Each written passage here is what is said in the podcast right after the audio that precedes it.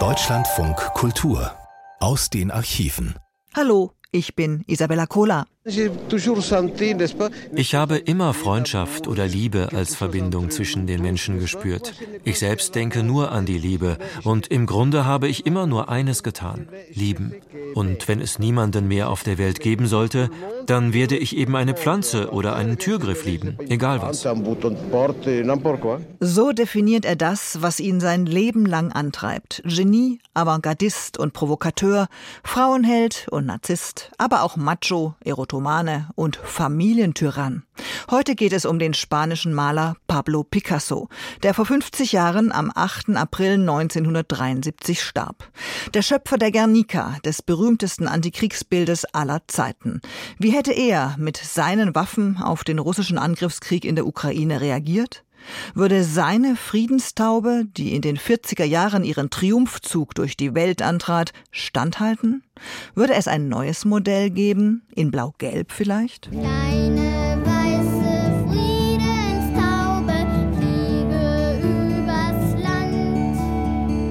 Allen Menschen, groß und kleinen, bist du wohl bekannt. Tauben sind zu beneiden.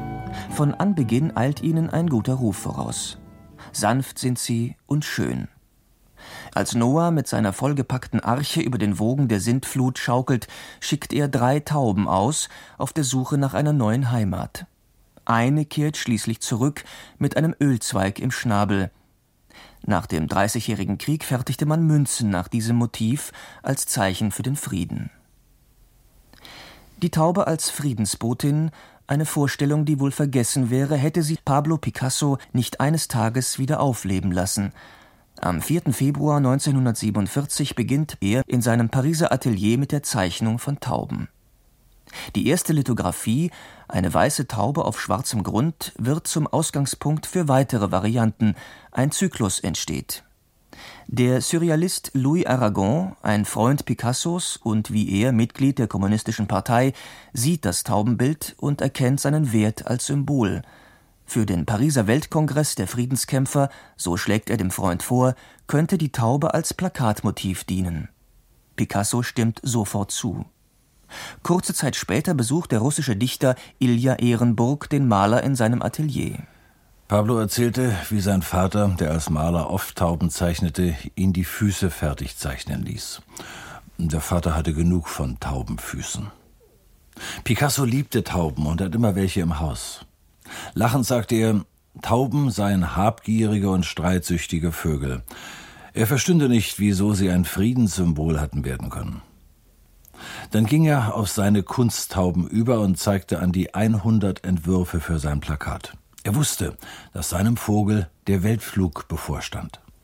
Auf dem Weltkongress des Friedens, der im April 1949 stattfindet, macht die Taubenlithografie Furore. Sie begeistert die Menschen wegen ihrer Schönheit und Einfachheit. Doch der Erfolg hängt auch damit zusammen, dass dem Bild jeder modernistische Zug fehlt. Nichts erscheint darauf befremdlich. Die impressionistischen Stilmittel, auf die Picasso zurückgreift, sind den meisten vertraut auch über Europa hinaus. Der Chilene Pablo Neruda schrieb euphorisch Picassos Friedenstaube fliegt über die Welt. Das State Department bedroht sie mit seinen vergifteten Pfeilen, die Faschisten Griechenlands und Jugoslawiens mit ihren blutroten Händen. MacArthur, der Mörder, wirft auf das koreanische Volk Bomben. Die Regierenden in Kolumbien und Chile möchten ihr den Eintritt verwehren. Vergebens. Picassos Taube fliegt über die Welt, ganz weiß und leuchtend. Eine Gebrauchsgrafik als Waffe gegen den Krieg. Picasso wird mit dem Lenin-Friedenspreis ausgezeichnet. Zur selben Zeit bekommt er eine Tochter. Er nennt sie wie sein Bild La Paloma, die Taube. Auf Bitten der Partei entwirft Picasso noch mehrfach Plakate mit demselben Motiv, das letzte 1962 für den Moskauer Weltkongress für Abrüstung und Frieden. Doch längst schon ist das Verhältnis getrübt. Die Partei findet Picassos Stil mittlerweile zu formalistisch. Doch das Malergenie schert sich wenig darum. Hélène Parmelin, eine Freundin Picassos. Es geschah, dass man sein Werk niederschrie, es rücksichtslos mit Füßen trat, besonders und gerade von Seiten der Genossen und Freunde, während die Taube ihm den Internationalen Friedenspreis eintrug. Nie wurde er so geliebt und nie wurde er so verkannt geliebt. Man beweihräucherte die Friedenstaube, aber zugleich hielt man ihm die Friedenstaube vor. Warum machte er nicht alles so wie die Friedenstaube?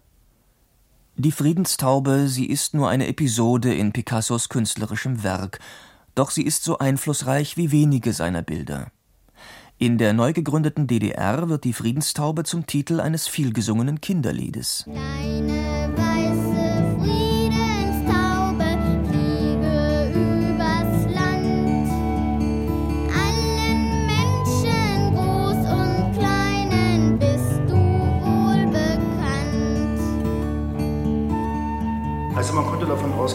Kinder das Lied schon aus dem Kindergarten kannten.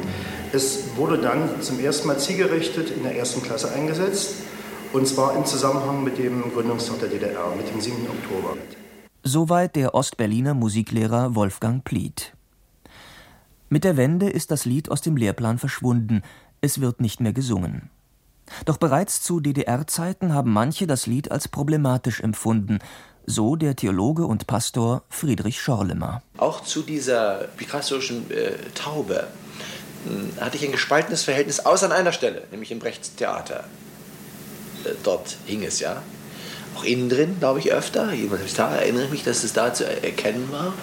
Während ich sonst auf diesen Fähnchen überall äh, erlebte und dann bis hin zu der Auseinandersetzung um die Atomraketen. Da sollten wir für den Frieden sein, indem wir uns gegen die Pershing aussprechen. Und über die SS-20 sollten wir nicht reden. Und das ist die Grundverlogenheit dieses Systems gewesen, dass ich nicht scheute, solche zarten, wertvollen, schönen, künstlerisch gestalteten Symbole wie die weiße Friedenstaube von Picasso auf blauem Grund zu missbrauchen. Sie hörten einen Auszug aus einem Kalenderblatt des Deutschlandfunks aus dem Jahr 1997.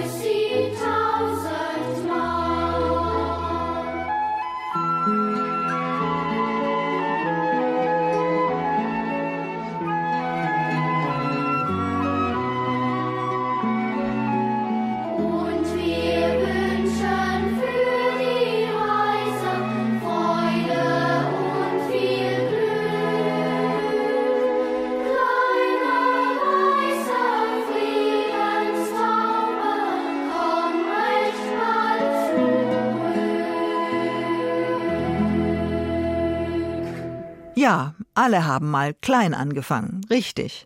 Aber Pablo Picasso fand sich eigentlich schon immer groß. Er musste das nur noch den anderen möglichst zügig beibringen. Wir begleiten jetzt den jungen Pablo von seiner Kindheit bis zu seinen frühen Pariser Jahren zu Beginn des 20. Jahrhunderts. Seine Einsamkeit, sein Beziehungsgeflecht und sein beharrliches, ehrgeiziges Arbeiten an seinem eigenen posthumen Ruhm sowie die ewige Suche nach dem besten Bild und der besten Frau dokumentieren auch den getriebenen Picasso. Hören Sie das Feature von Astrid Kuhlmei, das im Jahr 1993 im Deutschlandsender Kultur ausgestrahlt wurde.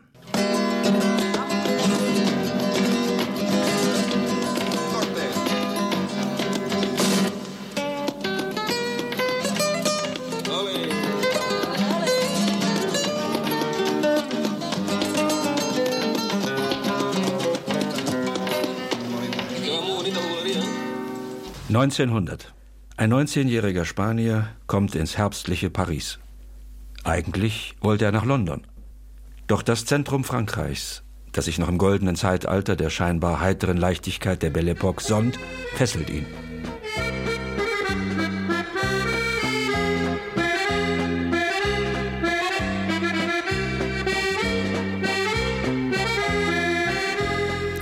Er sieht intelligent und starkköpfig aus.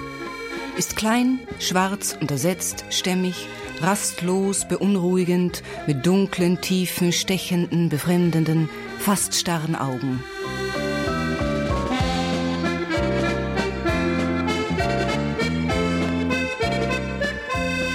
So beschreibt ihn Fernand Olivier, die schöne Gefährtin der kargen Jahre im Bateau Lavoir, dem ersten Atelier Picassos benannt nach den plump behäbigen Wäschereibooten, die überall auf der Seine vor Anker lagen.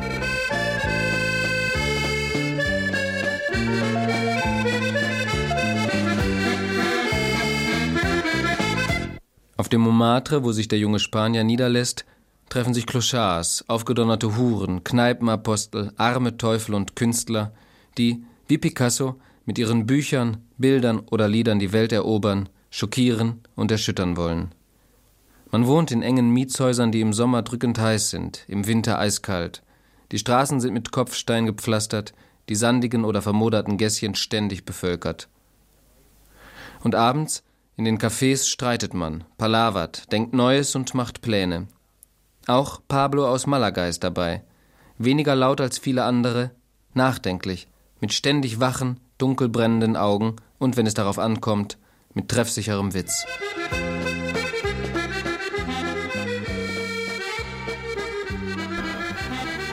Aber vor dieser Zeit, als Pablo Ruiz Picasso sich wie ein Napoleon der Malerei anschickte, Paris, Frankreich und schließlich die Welt zu erobern, liegt die Jugend eines Wunderkindes, das sich jedoch nicht in das elterliche Joch des frühen Erfolgzwanges spannen lässt.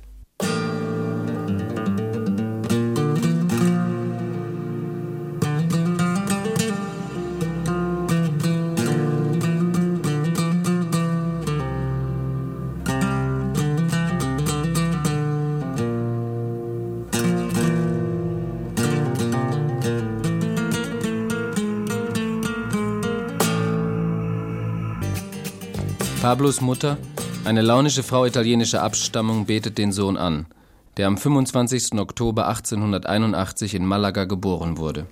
Wenn du Soldat wirst, wirst du General werden. Wenn du Mönch wirst, wirst du schließlich Papst. Doch er versuchte es als Maler und wurde Picasso.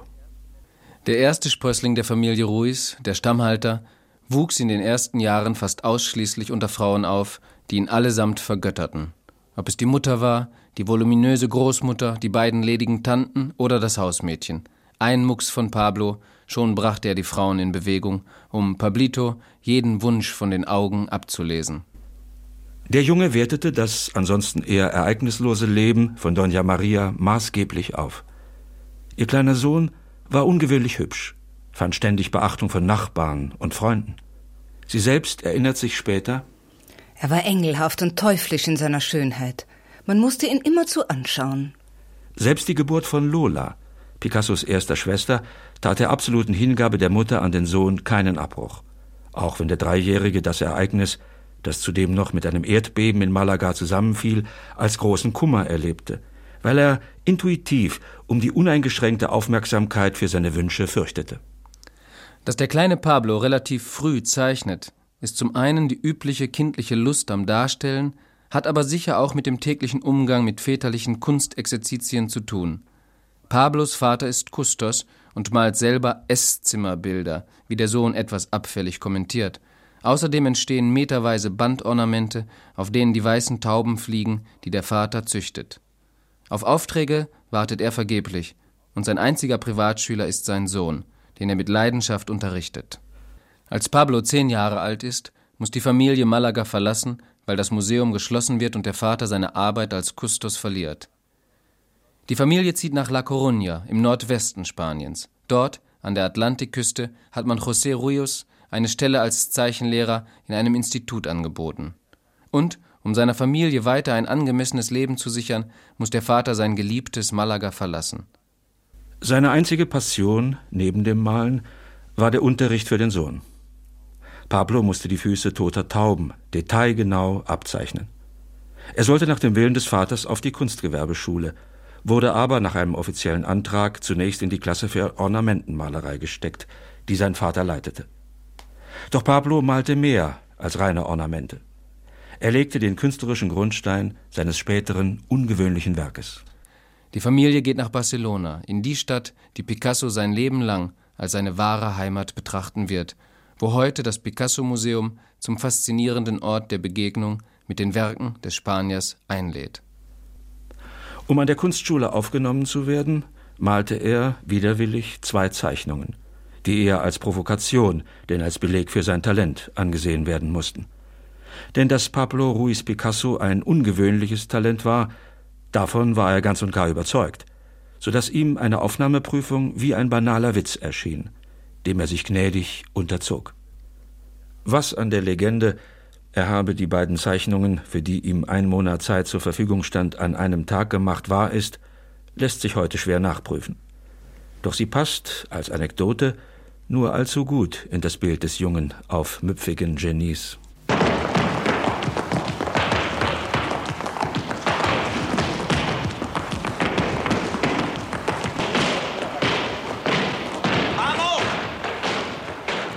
Barcelona schien für Pablo wie geschaffen.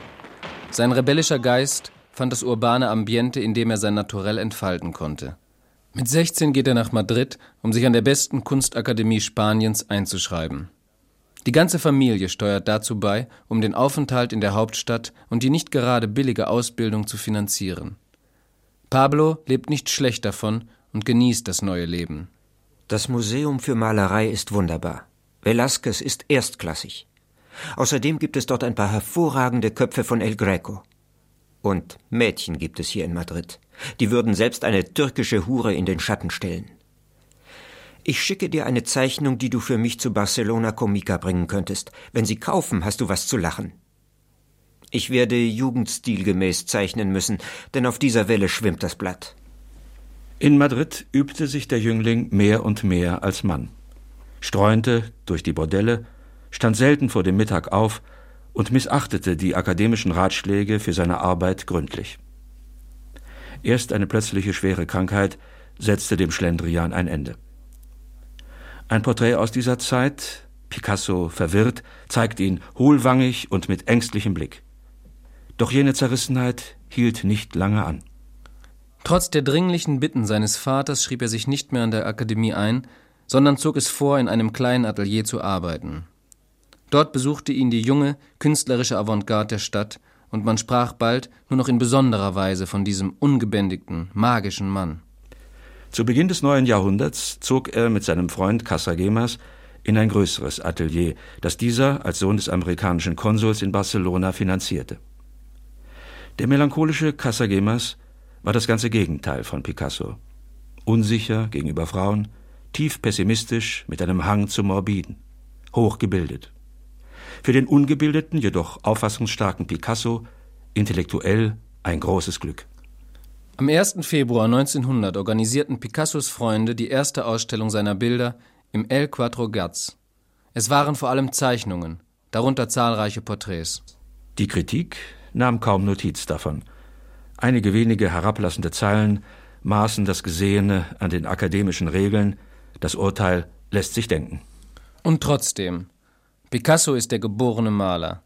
Er schafft ungestüm, vorbehaltlos, trotz der ausbleibenden öffentlichen Resonanz, die er gleichermaßen ersehnt und verachtet. Manchmal malt er nicht selten drei Bilder an einem Tag. Er schöpft sich aus, ist eher intensiv als extensiv, wie viele seiner Malerfreunde. Seine stille, schließlich immer drängendere Sehnsucht heißt Paris. Er verschlingt Kunstzeitschriften, die über Paris berichten. Pablos Mutter ist nicht begeistert. Die finanziellen Möglichkeiten der Familie sind nicht unerschöpflich. Allein Don José, Pablos Vater, mobilisiert alle Möglichkeiten, um dem Sohn diesen Wunsch zu erfüllen. Selbstbildnisse aus dieser Zeit zeigen Picasso mit ausgemergeltem Gesicht, in dem tiefe, dunkle Augen wie verzehrende Feuer brennen. Die Gestalt im dunkelblauen, eng umhüllenden Mantel steht vor blauem Hintergrund. Ein Mensch in innerer, eisiger Isolation, dessen Seele hundert Jahre wiegt. Ein trauriger, schmerzvoller Bohemier, dessen Genie aus jeder Linie, jeder Farbe dieses Bildes herausschreit. Er nennt es Jorei, ich, der König, Beschwörung und Suggestion kommender Erfolge.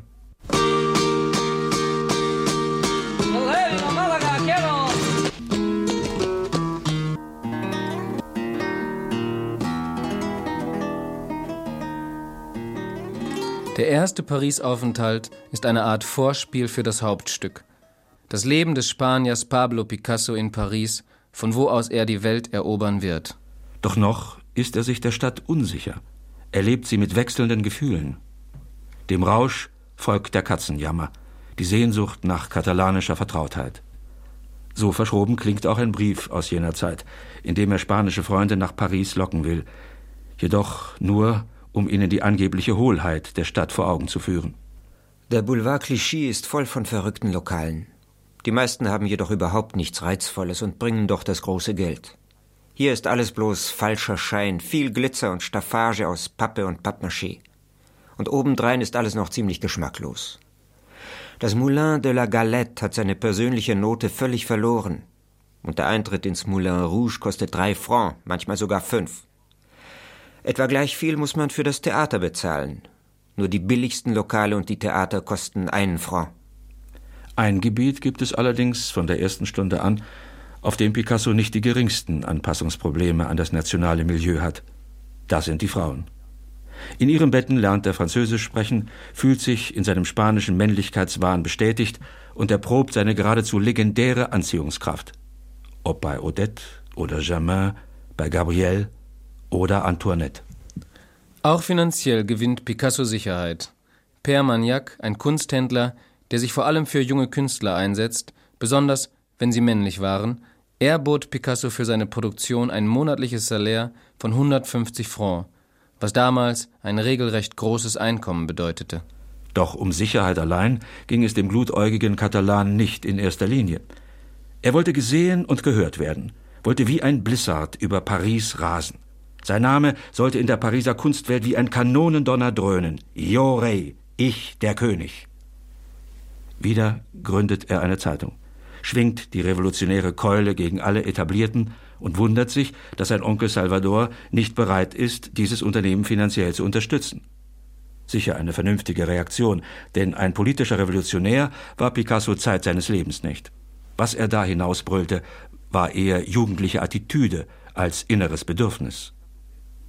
Picasso wälzte die Wirklichkeit mit seiner Kunst um, schuf neue Blicke, Chiffren und Imaginationen.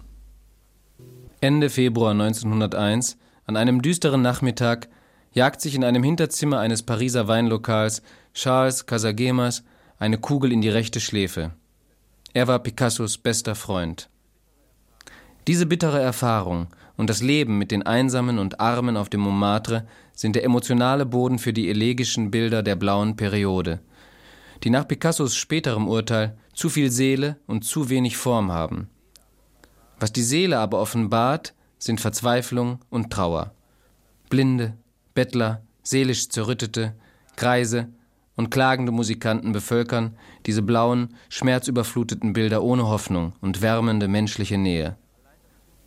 Allein das künstliche Absinthparadies bringt manchen seiner Gestalten für Augenblicke eine Art von Glück.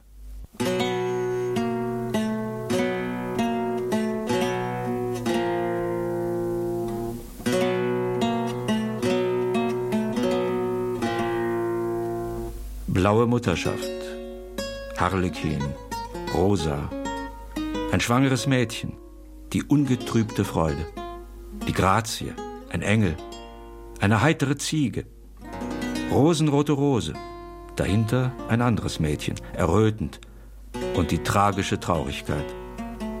Eine bügelnde Frau, deren Kopf tief gebeugt, blau getönt. Wer weiß von dem Schicksal der Linie? Wer von dem Abenteuer der Farbe?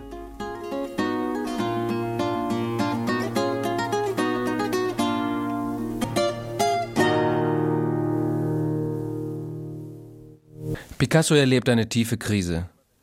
Casagemas Mutter stirbt an einer Art Schock über den Selbstmord ihres Sohnes.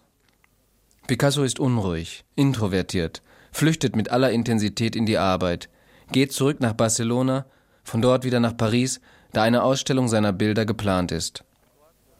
Ambroise Vollard, der auch Cézanne und Gauguin ausgestellt hat, ahnt in Picasso einen genialen, künstlerischen Favoriten für sein mitunter schlitzohrig betriebenes, aber letztlich passioniertes Geschäft.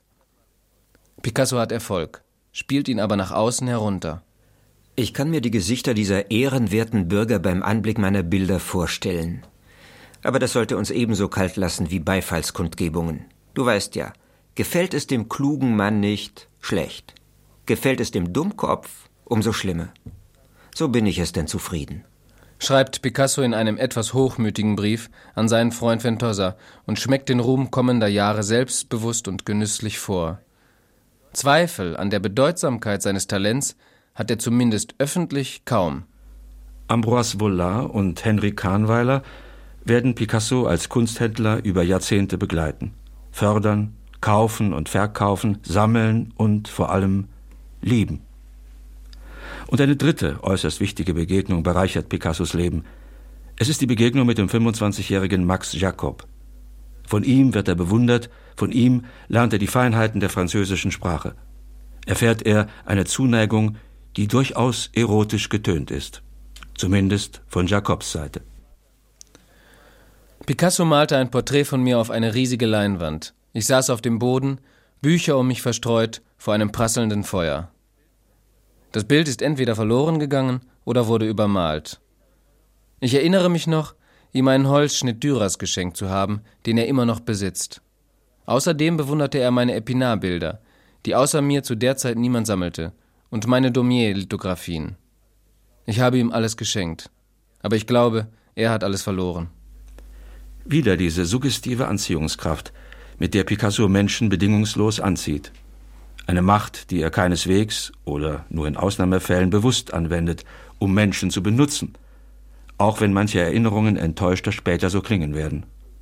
Oder sagen wir es so, Picasso benutzt vielleicht schon, jedoch weniger für sich, sondern ausschließlich für seine Kunst. Die ewige Ambivalenz von Moral und künstlerischer Produktivität, die zu bewerten letztlich kaum möglich ist, wenn es zum Gewinn des Werkes war. Picasso zeichnet und malt von vielen Freunden Porträts. Ein feines Liniennetz charakterisiert Apollinaire als Kriegsverwundeten. Vollard wird 1909 Modell für sein erstes Bildnis im Stil des analytischen Kubismus, über das er in seinen Erinnerungen schreibt: Picasso hat von mir eines der bedeutendsten Porträts gemacht. Wohlgemerkt, vor diesem Bild gaben sich die Leute, die Kenner zu sein beanspruchten, dem billigen Witz hin zu fragen, was das darstellen solle. Der Sohn eines meiner Freunde, ein Bürschchen von vier Jahren, hob vor dieser Leinwand den Finger und sagte ohne Zögern: Das ist wohl la. Die Zeit nach Casagemas Selbstmord ist für Picasso eine Zeit der Unruhe. Er geht zurück nach Barcelona. Findet auch dort nicht zu sich, obwohl der andere Freund, Sabates, extra aus Paris zu ihm kommt. Auch er ist Picasso in einer Art erlegen, die beinahe an Hörigkeit grenzt, der er sich jedem Wunsch Picassos fügt. Nach dem Mittagessen trafen wir uns im El Quattro Gaz, und gingen dann in sein Atelier. Hier spielte sich immer das Gleiche ab. Manchmal begleitete ich ihn nur bis zur Tür. Wenn er es aber wünschte, ging ich mit ihm hinauf. Wenn er mich zum Bleiben aufforderte, tat ich es. Denn dann war es ihm lieber, jemandem beim Malen um sich zu haben. Ich saß dann einfach da und er kümmerte sich nicht mehr um mich. Nachdem sich Picasso vom spanischen Wehrdienst freigekauft hatte, fuhr er, kurz vor seinem Geburtstag, wieder nach Paris. Geld hatte er diesmal wenig. Die Hotelunterkünfte, in denen er lebte, waren mehr als dürftig. Er flüchtet, wenn er es sich leisten kann, so oft wie möglich in Bordelle, lebt seine jugendlichen Triebe hemmungslos aus. Wieder einmal wird Max Jacob zum Retter, der dem niedergeschlagenen, tief depressiven Picasso nicht nur finanziell hilft, das Zimmer mit ihm teilt, sondern ihm auch eine glänzende Zukunft aus der Hand liest. Alle Linien gehen von der Erfolgslinie aus. Sie gleicht dem Funken eines Feuerwerks. Eine derartig ausgeprägte Verästelung kommt selten vor. Und dann nur bei Menschen, die vom Schicksal auserwählt sind. Doch auch das ermutigte Picasso keineswegs. Die bei Bad Weil organisierte Ausstellung brachte keine Käufer, wenn auch eine interessante Zeitungsbesprechung, in der es über Picassos Arbeiten hieß Diese beklemmende Traurigkeit, die auf dem gesamten Werk des jungen Mannes lastet, ist außergewöhnlich. Er gleicht einem jungen Gott, der sich die Welt neu zu erschaffen sucht aber es ist ein düsterer Gott. Die meisten von ihm gemalten Gesichter schneiden Grimassen. Kein Lächeln ist zu sehen. Seine Welt ist so unbewohnbar wie die Häuser von Leprakranken. Und seine Malerei ist krank. Unheilbar krank? Ich weiß es nicht. Sie zeugt jedoch von einer gewissen Kraft, von einer Gabe, einem Talent. Welch zeichnerisches Können, welche Komposition. Ist dieses erschreckend frühreife Kind nicht dazu bestimmt, einer negativen Lebenseinstellung die Weihe der Kunst zu verleihen? Einer Krankheit, unter der er mehr als jeder andere zu leiden scheint? Eine treffliche Einschätzung und auch der Hinweis, dass dieser Maler letztlich die Welt erobern wird. Denn eigentlich, wenn man seinen extremen eigenen Anspruch auf ein Maß bringt, muss sich Picasso nicht durchsetzen, seinen Erfolg erkämpfen, auch wenn er es selbst zeitweilig so empfindet. Der Erfolg wird ihm bald regelrecht nachlaufen. Wenn auch noch nicht im ärmlichen Bateau Lavoie, dem ersten eigenen Pariser Atelier in der Rue Ravignac, Nummer 13. Zwar dient es vor allem Malern als Unterkunft, doch lebt dort ein ehemaliger Zirkusclown sowie ein abgewrackter Ringer, der neben geschmuggelter Ware auch einige von Picassos Bildern zu Geld macht. Roland d'Orgelès beschreibt das seltsame Domizil. Liebesseufzer drangen ungehindert durch alle Trennwände. Und noch deutlicher konnte man jeden Ehestreit von einem Ende des Laderaumes bis zur Ladeluke hören. Dann fingen auch noch Picassos Hunde zu bellen und Van Dongens kleine Tochter zu weinen an. Der italienische Tenor hörte auf zu singen, und der Plakatträger kam betrunken nach Hause und drohte, das ganze Haus kurz und klein zu schlagen. Picassos Zimmer hat einen morschen Fußboden, ist einzig von einer schäbigen Kommode und einem spartanischen Klappbett möbliert. Ein kleiner Ofen sorgt für mäßige Wärme. Leinwände, Farben und Pinsel füllen den ebenerdigen Raum, in dem neben dem Maler noch zwei räudige Straßenköter und im Kommodenschubfach eine weiße Maus leben. Hier trafen sich dann auch bald viele in Paris lebende Spanier. Und hier begegnete er auch seiner ersten großen Liebe, der dunkelhaarigen, großäugigen, ein wenig kapriziösen Fernand Olivier. Es soll am 4. August 1904 am Nachmittag gewesen sein. Sie erinnerte sich später. Ich fand ihn nicht schön. Aber er hatte interessante Augen. Er hatte nichts Verführerisches, wenn man ihn nicht kannte. Allerdings sein seltsam eindringlicher Blick erzwang Aufmerksamkeit. Es war schwierig, ihn sozial einzuordnen, aber seine Ausstrahlung, dieses innere Feuer, das man in ihm spürte, verliehen ihm eine Art Magnetismus, dem ich nicht widerstand. Und auch Picasso wurde von dieser selbstbewussten, sexuell erfahrenen Frau angezogen, die auf natürliche Weise kreativ war, dann wieder unsagbar faul und im gleichen Atemzug voller Fantasie. Fernand entstammte einer jüdischen Hutmacherfamilie, bekam mit 17 ihr erstes Kind, dessen Vater sich mit dem Sohn jedoch bald aus dem Staub machte. Danach heiratete sie einen Bildhauer. Doch auch das eine Verbindung ohne Dauer. Als sie Picasso traf, war sie also eine Frau mit Erfahrungen, dazu elegant, auffallend und von eigenwilligem Charme, dem sich kein Männerblick entziehen konnte. Für Picasso Grund zu maßloser Eifersucht. Er wollte sie ganz und gar, mit Haut und Haaren, nur für sich. In seiner krankhaften Eifersucht zwang sich Picasso wie ein Einsiedler zu leben. Aber alles, was ich zum Glücklichsein brauchte, war eine Tasse Tee, Bücher, eine Couch und möglichst wenig Hausarbeit. Wünsche, die Picasso nahe kamen. Denn hatte er doch Fernand so immer bei sich um mit ihr seine erotischen Passionen auszuleben, denen sie fantasievolle Regisseurin war und die Picassos Lebenslust sichtbar vitalisierte. Nach den melancholischen blauen Bildern entstehen nun Visionen in lichtem Rosa.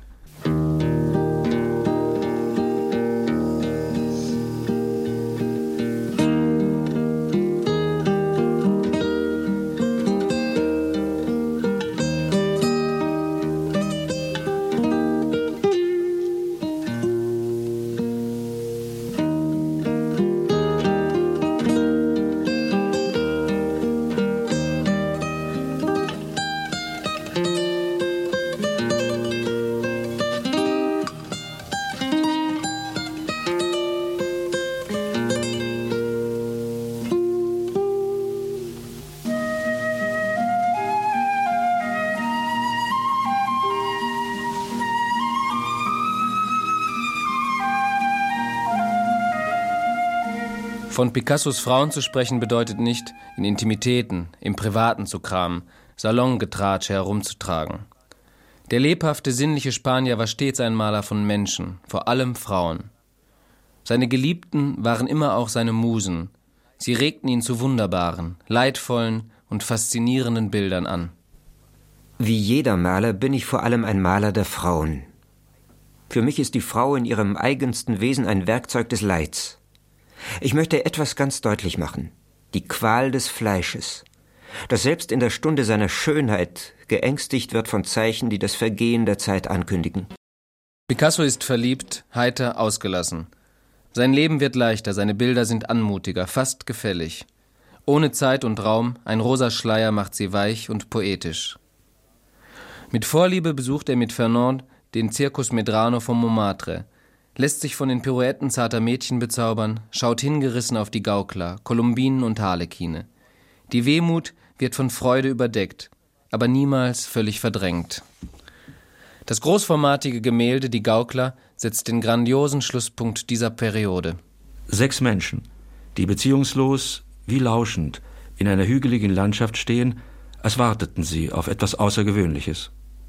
Ein Bild ohne Dramatik und Botschaft, aber doch originell. Die Beziehungslosigkeit dieser schön und delikat gezeichneten Figuren wirkt heute wie die Vorwegnahme der absurden Lebensläufe von Beckets Figuren, die ohne gestern und morgen auf irgendetwas warten. Später wird Picasso über diese rosa Periode lakonisch sagen: Bah, das war alles Sentimentalität.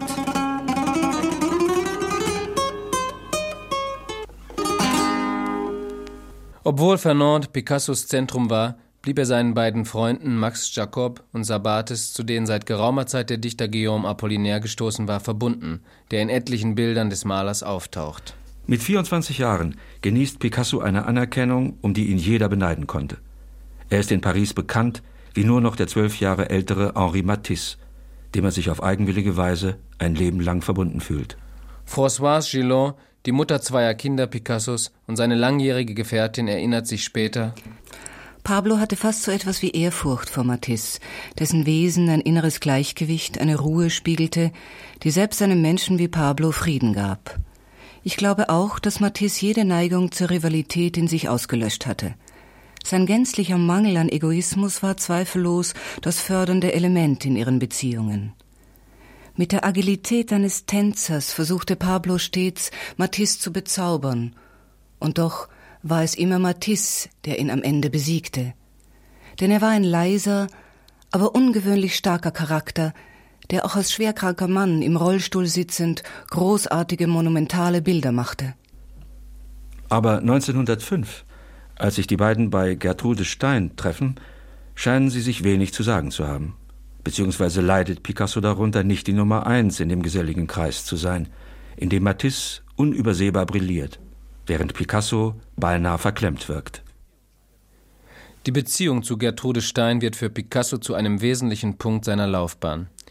Sie verfügt über ein beträchtliches Vermögen, ist ein Gesellschaftsmensch erster Güte, lebt unkonventionell und schätzt das Risiko.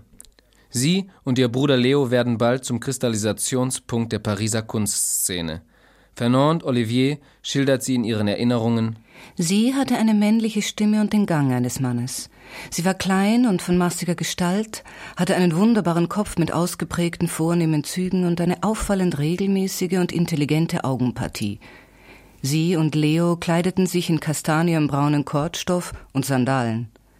Sie waren zu intelligent, um sich über die Lacher aufzuregen, zu selbstsicher, um sich um die Meinung anderer Leute zu scheren. Für das iberisch strenge Porträt von Gertrude Stein brauchte Picasso etwa 80 Sitzungen, so dass er es am Schluss fast nicht mehr sehen konnte. Die Kritiker fanden es wenig treffend. Gertrude jedoch meinte, Für mich ist es ich. Und Picasso orakelte, Sie wird ihm einmal ähnlich sein.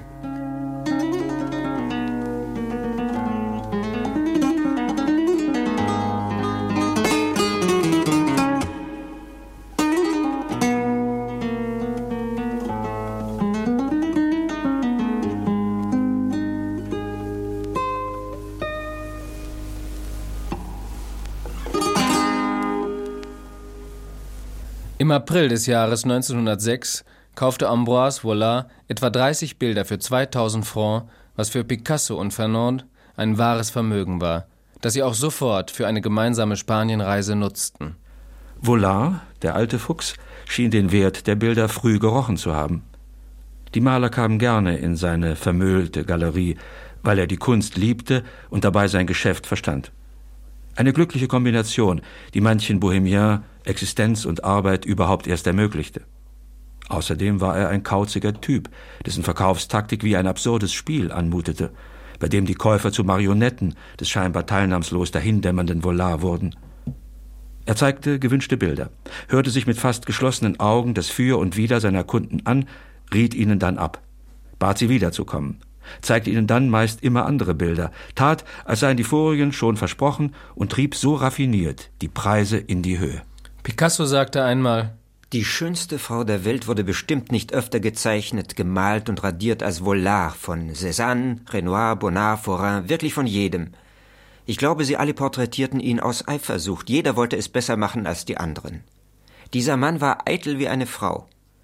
Renoir stellte ihn als Toreador dar, aber mein kubistisches Porträt von ihm ist das beste von allen. Die gemeinsame Spanienreise führte Picasso und Fernand zu einem neuen gemeinsamen Hochgefühl. Er war lebendig, charmant, aufmerksam. Sie aufs Neue gefesselt von seinem leidenschaftlichen Charme, seinem Charisma. Er war glücklich, ausgeglichen und führte seine schöne Freundin überall gerne vor. Aber wie bei Picasso üblich, konnte die unbeschwerte Zeit nicht allzu lange dauern. Wieder in Paris machte sich Vollard bald bemerkbar, um nach der Ausbeute der reichen Mine seiner rosa sanften Bilder zu fahnden. Doch Picasso wiederholte sich nicht. Auch später wird man das nie erleben, dass er, wie beispielsweise Dali oder Kiriko, zum Epigonen seiner selbst wird. Nein, Picasso wiederholt sich nicht, sondern schöpft in wirklich grandiosem Selbstbewusstsein und maßlosem Talent Neues. Den edlen Visionen, der traumhaften Kolumbinen folgt die bestürzende Deformation.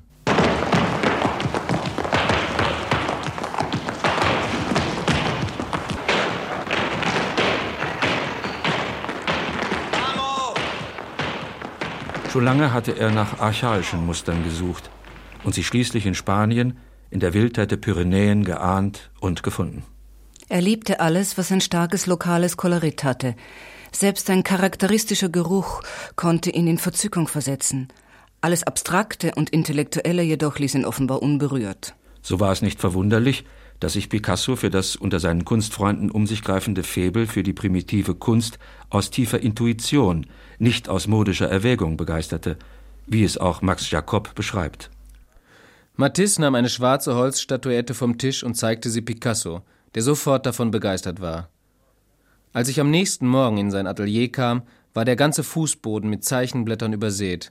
Auf jedem dieser Blätter war im Wesentlichen die gleiche Zeichnung. Das Gesicht einer dicken Frau mit nur einem Auge, einer langen Nase, die mit dem Mund verschmolz, und einer Haarlocke auf der Schulter. Dies war die Geburt des Kubismus.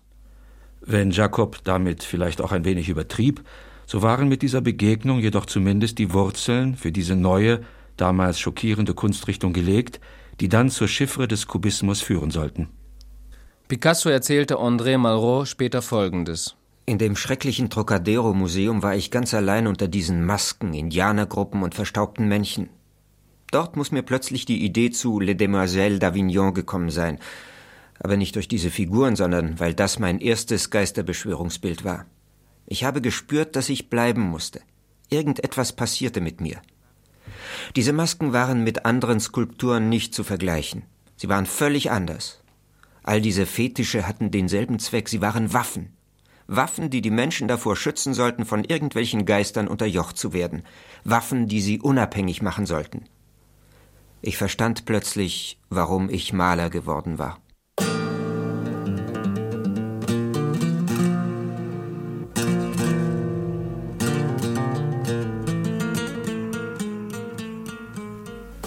(1907) beendet Picasso das erste richtige Bild des 20. Jahrhunderts. Eben die Fräulein von Avignon. Ein Jahr zuvor hatte er damit begonnen. Es entstehen über 30 Vorstudien in Kohle, Bleistift, Pastell, Wasserfarbe und Öl. Skizzen der einzelnen Figuren, die sich später auf sechs Quadratmeter Leinwand wie Raubtiere, schreckliche Monster ausbreiten. So jedenfalls empfinden es auch seine Freunde. Brack beispielsweise schildert sein Gefühl so. Das ist, als wenn jemand Benzin säuft und Feuer speit. Und Derain soll prophezeit haben? Das ist ein Bild, hinter dem sich der Maler erhängen könnte. Matisse hält es für eine Parodie und Leo Stein spottet. Sie haben versucht, die vierte Dimension zu malen. Wie amüsant. Amüsant ist das Bild mit den sechs Prostituierten nun keineswegs. Sicher hat Brack mit seinem Aphorismus den Nagel auf den Kopf getroffen, weil er seit längerem in ähnlichen formalen Chiffren denkt. Beide werden Freunde, als Maler, als Menschen. Was Picasso und ich in diesen Jahren zueinander sagten, lässt sich nicht wiedergeben und selbst, wenn es wiederholt würde, könnte es niemand verstehen. Wir waren zusammengebunden wie eine Seilschaft in den Bergen. Etliche Bilder der gemeinsamen kubistischen Arbeitsphase wird man später kaum auseinanderhalten können. So ähnlich empfinden und malen Picasso und Braque.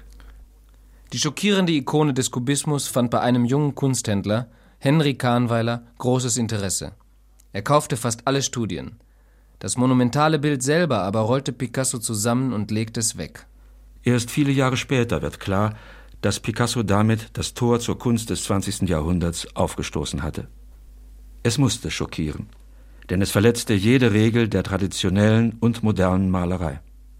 Die Gesichter der eckigen Frauen erinnern an afrikanische Masken, hinter deren Fassade die Dämonen hausen. Das Bild spottet jeder Anatomie, wirkt wie eine zerbrochene Spiegelfläche und fordert allein für die reine Form Aufmerksamkeit. Erst 30 Jahre nach dem Affront wird es auf der Weltausstellung öffentlich gezeigt. Auch wenn Picasso sonst heftig und leidenschaftlich auf Kritik reagiert, hier bleibt er ruhig und unbeirrbar, als sei er sich der Bedeutung der Bilder in visionärer Weise bewusst. Gemeinsam mit Braque schafft er in der Folgezeit zahlreiche kubistische Bilder. Dabei wurde das Motiv auf seine Grundidee reduziert und in reine geometrische Körper und Flächen zerlegt. Die Teile wurden dann zur Analyse auf der Leinwand ausgebreitet. Picasso fasste die Idee so zusammen. Ich möchte, dass ein Ingenieur die auf meinen Bildern dargestellten Gegenstände nachbauen kann. Wenn der kubistische Maler sich vornahm, ich will eine Vase malen, dann machte er sich an die Arbeit in dem klaren Bewusstsein, dass eine gemalte Vase nichts mit einer Vase im wirklichen Leben zu tun hat. Wir haben uns immer für Realisten gehalten. Doch im Sinne des Chinesen, der sagt, ich kopiere die Natur nicht, ich arbeite wie sie. Picasso hat den Kubismus kunst- und gesellschaftsfähig gemacht. Und da viele, viele ihm folgen, wird diese Kunst für ihn bald Vergangenheit. Und vielleicht liegt darin auch ein beträchtlicher Teil der Imaginationskraft von Picassos Kunst, dass er sich nicht im geringsten um kunstgeschichtliche Tendenzen, um schnell versiegende Strömungen, um Stilformen kümmert. Wenn, dann macht er sie selbst. Für ihn ist immer der überzeugende Bildgedanke wichtig. Er macht sprachliche Metaphern visuell greifbar. So, wenn sich im Porträt der Dora Maar, es entsteht Jahre später, die Frau im Sinne des Wortes in aufgewühltem Schmerz die Augen ausweint. Das ist eben keine zufällige, gemachte Verzerrung, sondern die fassbare Formel für tiefes Elend. Picasso, der sehr abhängig von seiner Leidenschaft zu Frauen ist, malt unermüdlich und steckt Kritiken mit der ironisch bissigen Bemerkung ein Das ist gut so. Ich bin froh, dass es ihm nicht gefällt. Wenn wir so weitermachen, werden wir eines Tages die ganze Welt verärgert haben. Doch seine Stimmung ist trübe. Die Auseinandersetzungen mit Fernand werden häufiger. Sie haben zwar inzwischen ein relativ luxuriöses Haus, ein Hausmädchen und sind finanziell gut gestellt, doch die Entfremdung zwischen beiden ist unübersehbar. Es kommt zu Auseinandersetzungen, Versöhnung, wieder Streit, danach Nähe. Schließlich verlässt Fernand Picasso, Hals über Kopf, angeblich mit elf Francs und 40 Parfümflaschen in der Tasche. Die mageren Jahre hat ihre Liebe überdauert. Nun aber zerbricht sie.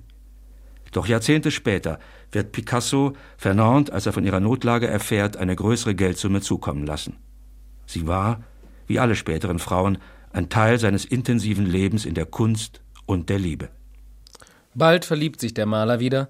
Seine Muse heißt Marcel, er nennt sie Eva nach der biblischen Urfrau. Es ist wahr, wir sind zusammen, und ich bin sehr glücklich.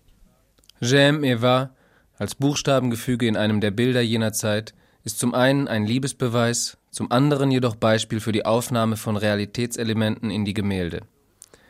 Die berühmten Klebebilder entstehen, Collagen, in die Zeitungs- und Tapetenstücke eingefügt werden. Die Farben werden mit Sand, Asche und Sägemehl gemischt, um Strukturen zu steigern und der Idee, von der kostbaren Kunst ein profanisiertes Programm entgegenzustellen. Picassos Wesen war im Grunde in all den Jahrzehnten seines langen Lebens gespalten.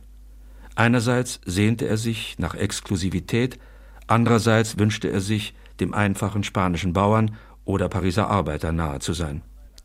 Kahnweiler hatte Picasso längst über Frankreich hinaus bekannt gemacht. Schon 1913 waren seine Arbeiten in München, Berlin, Köln und New York zu sehen. Und bei einer spektakulären Versteigerung in Paris zahlte ein Münchner Sammler 11.500 Francs für Picassos Gauklerfamilie. Eines der Hauptwerke jener Jahre ist Vive la France, ein Stillleben, das Picasso im Sommer 1914 begann. Vor dem Hintergrund von zerfetzter, geblümter Tapete häufen sich auf einem Kaffeehaustisch Gläser, Flaschen, Spielkarten, Blumenvasen und Obst. Das hektische Arrangement eines Abschiedsgelages vom Frieden. Am 2. August 1914 erfolgt die offizielle Kriegserklärung Frankreichs. Braque und Derain müssen an die Front. Apollinaire meldet sich freiwillig und der deutsche Jude Kahnweiler flieht in die Schweiz. Das heitere Paris wird düster und verödet. Picasso zieht sich in sich zurück, entdeckt die Eleganz des 19. Jahrhunderts, zeichnet so weich wie Ingres und wird von den zur Legion gewordenen Kubisten des künstlerischen Verrats verdächtigt. Cocteau schreibt dazu: Eine Diktatur lastet über dem Montmartre und Montparnasse. Es war die strenge Periode des Kubismus. Gitarren waren die einzige Freude, die uns zugestanden wurde. Doch neben der Sehnsucht nach dem Idyll wächst das Eis von Einsamkeit und Krieg um Picasso. Das Schöne, Echte bleibt nur Fassade, hinter der das Grauen tobt. Begabt, bewundert, besessen. Vor 50 Jahren starb Pablo Picasso. Sie hörten eine Sendung von Astrid Kuhlmeier. Und in der nächsten Folge unseres Podcasts geht es um das Brett vor dem Kopf. Ja, wir widmen uns dann in den Archiven dem Thema Dummheit. Schalten Sie ein. Unser Rauschmeißer ist heute eine Wurfsendung von Deutschlandfunk Kultur. Titel Malen wie Picasso. Ich bin Isabella Kohler. Machen Sie es gut. Ja. Mal ihr doch noch einen Arm. Ja. So ein bisschen verdreht. Wie Picasso. Ja, ja, so ist gut. Und jetzt noch das Gesicht. So schief, mit Pferdezähnen. Die Augen fehlen noch. Ja, die müssen so aussehen wie zu spät gekommen. Am besten außerhalb des Gesichts. So kurz davor. Schwebend, durch Linien mit dem Gesicht verbunden. Ja! Ja! Ja! Toll! Toll! Wie Picasso.